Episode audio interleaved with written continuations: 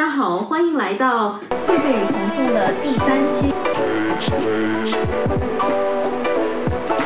今天我们来聊关于宠物的事情。今天呢，我们邀请到了呃文倩同学，在柏林待了七年，并且呢也在柏林自主创业成功。现在呢是一位狗主人，呃养狗经验两年。养的是一条，你养的是一条什么犬？捷克罗素梗。小狗的名字叫 E.O。然后今天我们给大家讲一讲，就是在德国如何养狗，然后人和狗呃人和宠物之间的关系，然后以及一些嗯我们就在国内并不知道的，在德国嗯养狗的这些小的细节。嗯，然后或者再做一个对比，中国和德国之间养狗的区别。那么先来。问问文倩同学第一个问题，嗯，你觉得你和 E.O 之间，E.O 给你的生活带来了什么样子的改变？呃，首先我觉得它让我的生活更规律了，而且也让我就是，呃，变得更有责任心了。因为就是说我一直都想养狗，但是养狗的前提就是，呃，狗的一生就都是在我身上。嗯，他我是尽量想要让他短暂的一生都很快乐。所以我是确定了我的条件可以养狗了，我再养狗。但是一开始只想到了我能够给我能够给狗带来什么，但是我养了狗，我发现狗给我带来好多正面的东西。就是，嗯，当我很疲惫的从外面回到家，然后它会蹦哒蹦哒的跑过来欢迎我。然后当我其实心情有点低落，它也会蹦哒蹦哒过来舔我。然后。它长得特别萌，有的时候看到它，我会情不自禁的想要想笑，然后想欺负它，然后而且它也让我认识了很多好朋友，很多别的爱狗人士。你是从哪里呃找到的 E.O？呃，其实关于养什么狗，我想了很久。然后我在各大，我首先在谷歌上面搜索，就是在德国有哪些养狗的平台。然后我也在 Tierheim 里面有看过一些狗的信息。这里备注一下，Tierheim 是动物收容所。我可以继续。对，然后但是因为我。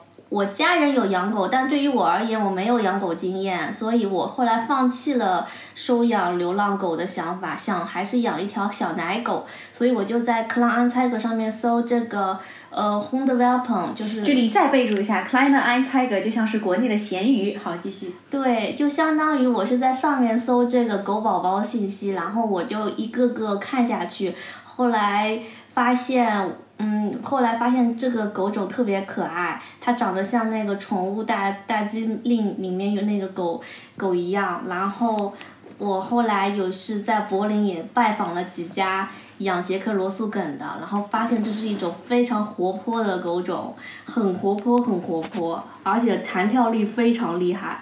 然后但是一直都没有那种眼缘，直到有一天我在克拉恩赛特上面看到有一只。呃，黑白花纹的小狗，楚楚可怜的那张照片，我瞬间就被它给击中了。就是，就是它，就让我觉得它就会成为我家的那个新的一份子。然后当时那个当时卖狗的那个狗舍呢，它离柏林有三百多公里。然后我想为了它，我决定开过去看一下。所以我是，呃，我是当天开了六百多公里把它给接回家的，也给它准备了红色的毛衣。然后，当天他第一天坐车，呃，从一直坐副驾驶，但是他全程都很乖巧，没有吐，也没有特别的紧张。回到家之后，呃，特别小小只，才两公斤大。啊，那时候好小啊！可以方便透露一下？嗯，它的价格是多少吗？呃，我在柏林看的时候，捷克罗素梗的 baby 是六百四十欧，但是我去的那个狗舍卖是卖三百四十欧。哦，差距好大呀！嗯，真正对，差了小一倍的价格。嗯，是因为柏林柏林的狗贵吗？嗯，对，我觉得这个就是市场决定的，它可能还是供小于求，所以。所以就代表在柏林狗卖的价格特别贵，照样卖得出去，但是也不是所有的人都会愿意开六百多公里往返去买一只狗的。嗯，这个肯定，这必须是，就是眼缘到了。而且我们我我们所有人都证明哦，E.O 的颜值绝对在线，两年之内他击中了所有看到他的中国人。而且，那你说一说，嗯，如果在德国养狗的话，你觉得跟国内有什么不一样？因为我知道你在国内也有狗。呃，国内的话是我家人有养狗，但是我觉得国内的手续要比这里手续要简单。首先，我在这里养狗了之后呢，我接回家，我第一件事情就是联系呃宠物，呃联系宠物医生那边，然后给给狗申请欧盟护照，打打 SINK，嗯打芯片，然后呢奶狗刚刚开始一年，奶狗刚刚开始一年要打三次疫苗，然后。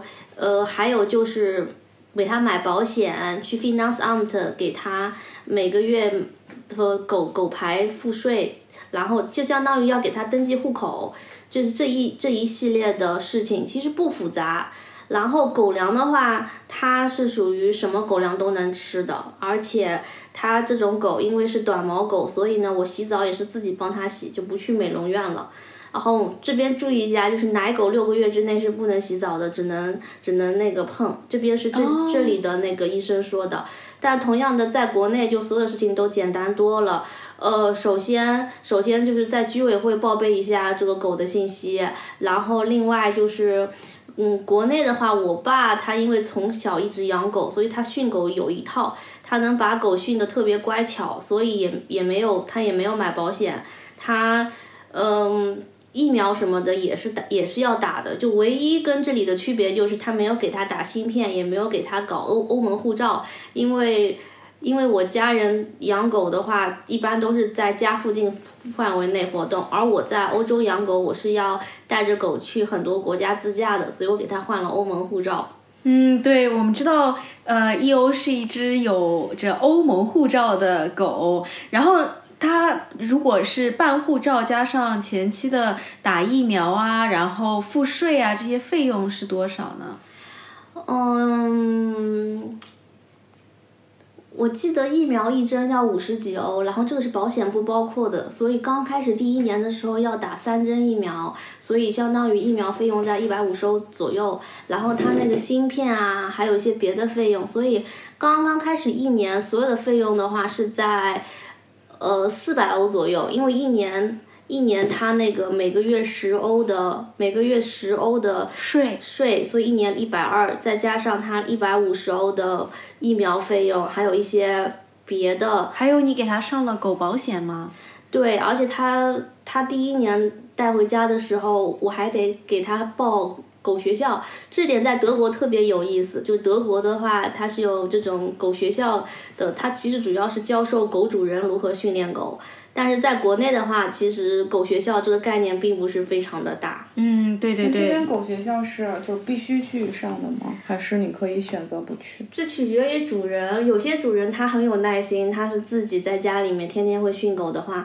嗯，他就不去上。但是像我这种没有经验的，我还是倾向于去上狗学校。就是，而且狗也需要社交。就是它刚刚进入这个这个社会的时候，他什么都不懂。我每次抱着他出门，人家扔垃圾，我跟他解释一下；然后看到婴儿，解释一下，就让他让他也认识这个世界。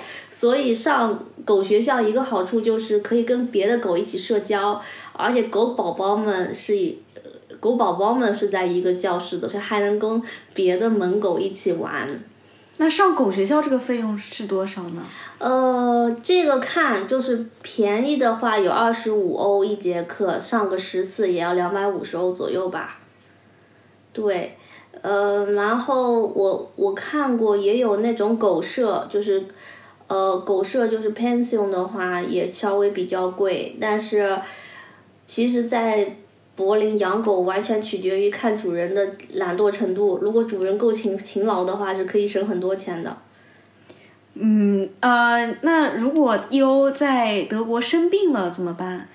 呃，我会带他去看宠物医生。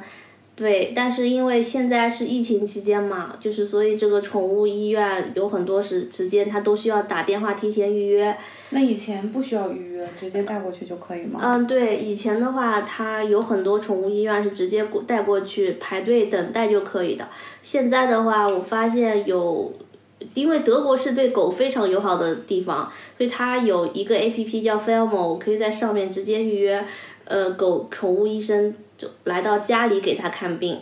它最大的问题就是会吃错东西、拉稀，别的问题还没有。那他看病的这个费用会不会很贵啊？还好，还行，不是非常贵。保险不支付吗？嗯，保险的话是疫苗费用不支付，但是别的这种费用会会 cover 掉的。就是平常看病啊，什么都可以 cover 掉。嗯，对。然后保险是一个月大概要多少钱？我买的保险比较贵，二十几欧。然后我是接下去准备试图寻找比较适合它的，因为一开始我养狗没经验，所以我是尽量买了一个保险 cover 很多东西。但是养了两年之后，发现这个狗其实是一只很安全的狗，它不太会惹事，所以我准备给它换便宜一点的保险了。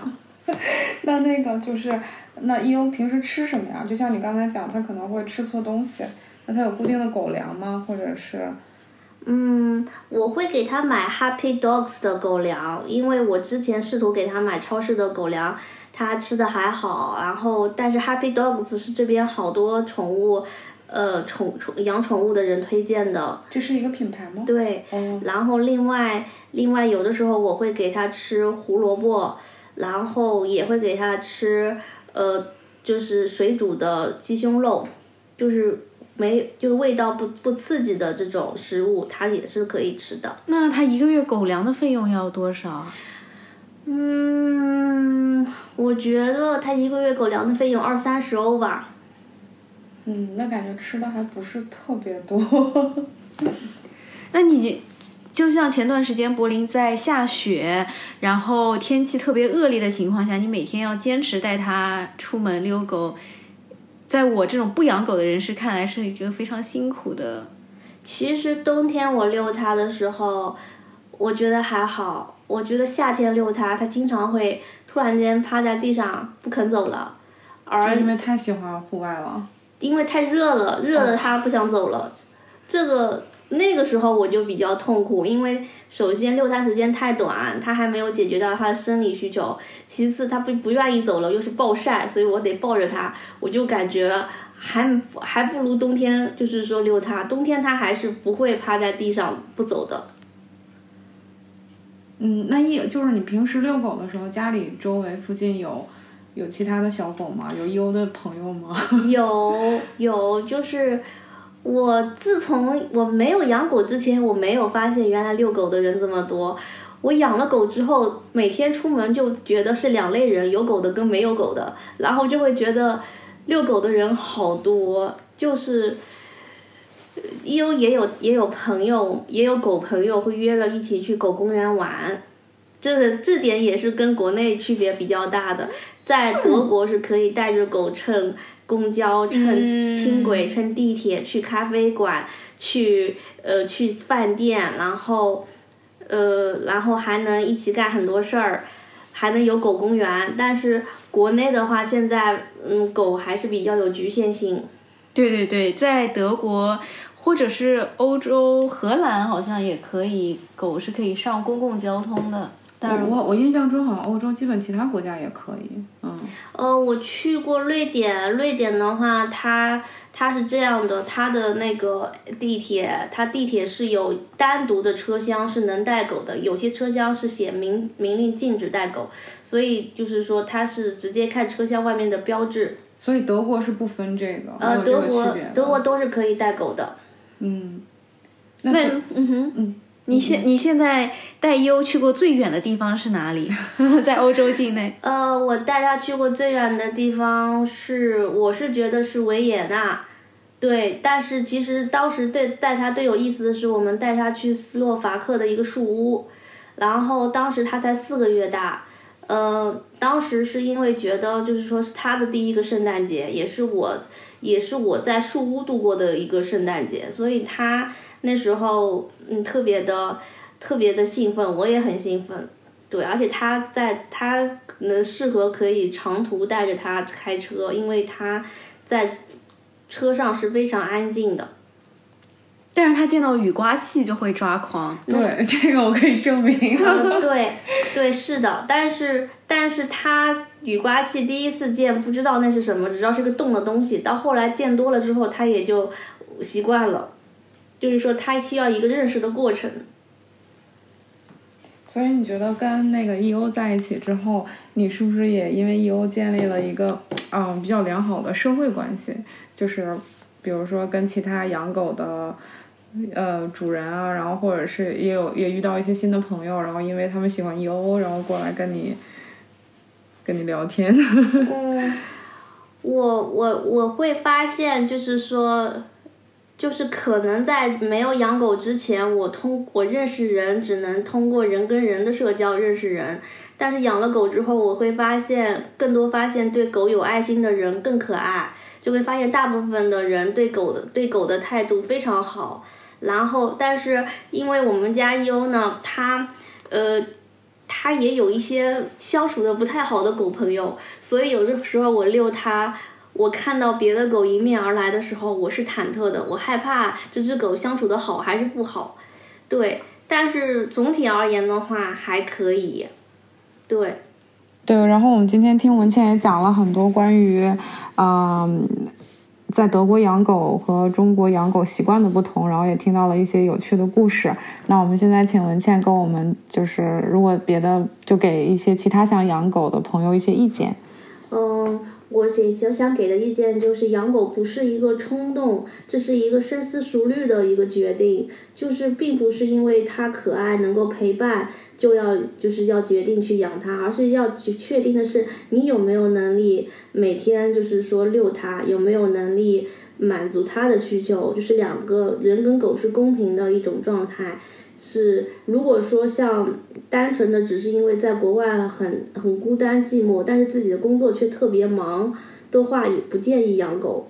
然后还有就是，当自己真的是单身一个人，没有别的朋友的时候，也要深思熟虑一下，因为万一当狗主人生病的时候，也需要照顾，也需要照顾狗，所以。